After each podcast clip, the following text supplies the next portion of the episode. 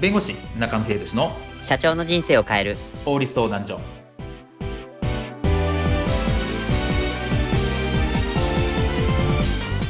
こんにちは弁護士の中野秀俊です。こんにちはアシスタントの堀内隆です。この番組は IT 専門の弁護士中野秀俊がこれはすぐに使える法律主に企業法務の知識を分かりやすくお伝えする番組です。よろしくお願いいたします。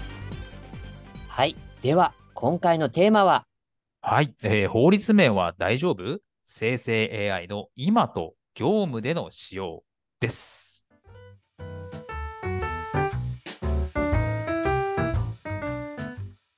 はい。ではその次はですねチャット GPT やこう生成 AI のが業務でそもそも禁止されているっていうケースがあるんじゃないかというところなんですけど、例えばよくあの自治体はでい生成系 AI を使う使わないっていうのがこの2023年の前半から中盤にかけてはすごく話題になりましてはい、例えばあの神奈川県横須賀市東京都目黒区などはもう積極的に活用していくっていう方向性を早く打ち出しましてあの進めていましたがあの鳥取県では逆に禁止とあの知事が発表してこれもちょっと話題になりました。はい、はい。ですが、その後ですが、あの神奈川県横須賀市は、この全国自治体 AI 活用の、まあ、リード的存在となるぐらいの、今ちょっと存在をあの誇っているのに対しまして、鳥取県は7月か8月にあの逆にもう AI、成績 AI は暫定利用していいですよっていうことにあのなっているっていうのが実情ということでございます。はい。これ面白いコントラストになりましたね。そうですね。まあまあ実際って、まあ、いわゆるまあ保守的なところでどこまでやるのかっていうところはあるんですけど、まあ確かに業務でかなり使えるっていうところはあるかなと思っていて、はいまあ本当に表にしてくれとか、はい。こういうふうにこういうふうに整えてくれみたいなところをやると、本当にうまく整えてくれるので、はい。業務時間の短縮とか、うんそういうところにはなるんだろうなっていうところですよね。そうですね。うん。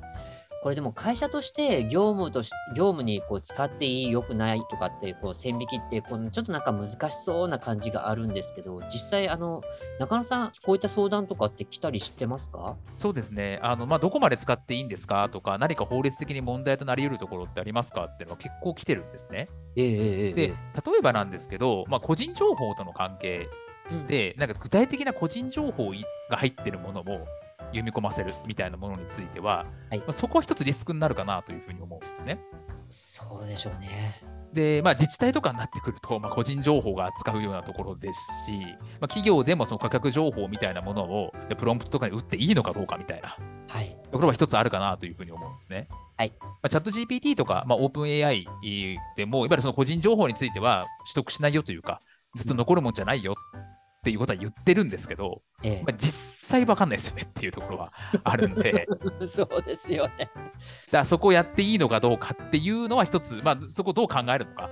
はい。うんっていうのはどこまでリスク取るのかっていうところは、まあ、その企業なり、まあ、自治体なりが判断しなきゃいけないのかなとは思いますね。うーん、そこはすごくあのなんかセンシティブなところになってくると、くればくるほど、成績 AI にじゃあ読み込ませて良いのかっていうと、まあ、どこでどう転ぶか、正直見えないところだと、もう本当に手が届かなくなりますからね、本当に。そうですね。まあ、入れた入れた時点でそのデータが向こうに行くっていう話なんで、まあ、そこはなんか所持しないとか、消しているとか言ってもどこまで信じられるのかっていうのはありますし、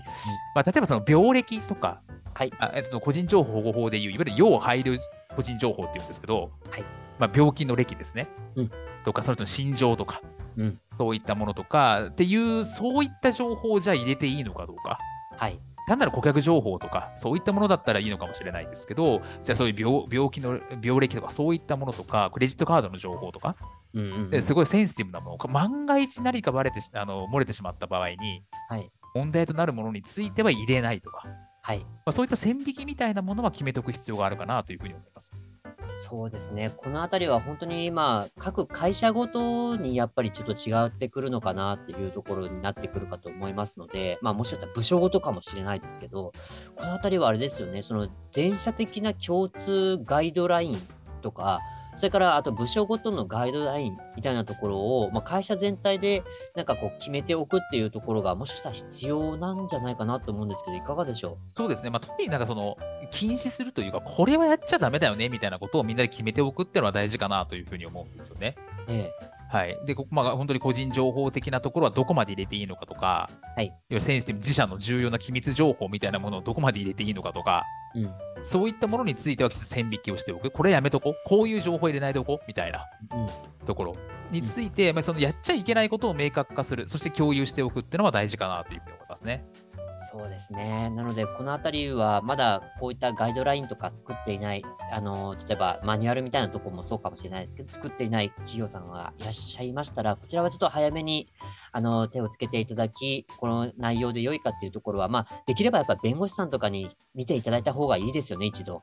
そうですね、まあ、そのもちろん法律的なところが関わってくるので、これで本当にいいのかとか、まあ、個人情報保護法とか、そういったものの観点からいいのかっていうところは、まあ、確かにあると思うので、まあ、はい。専門家に見てもらった方がいいのかなとは思います。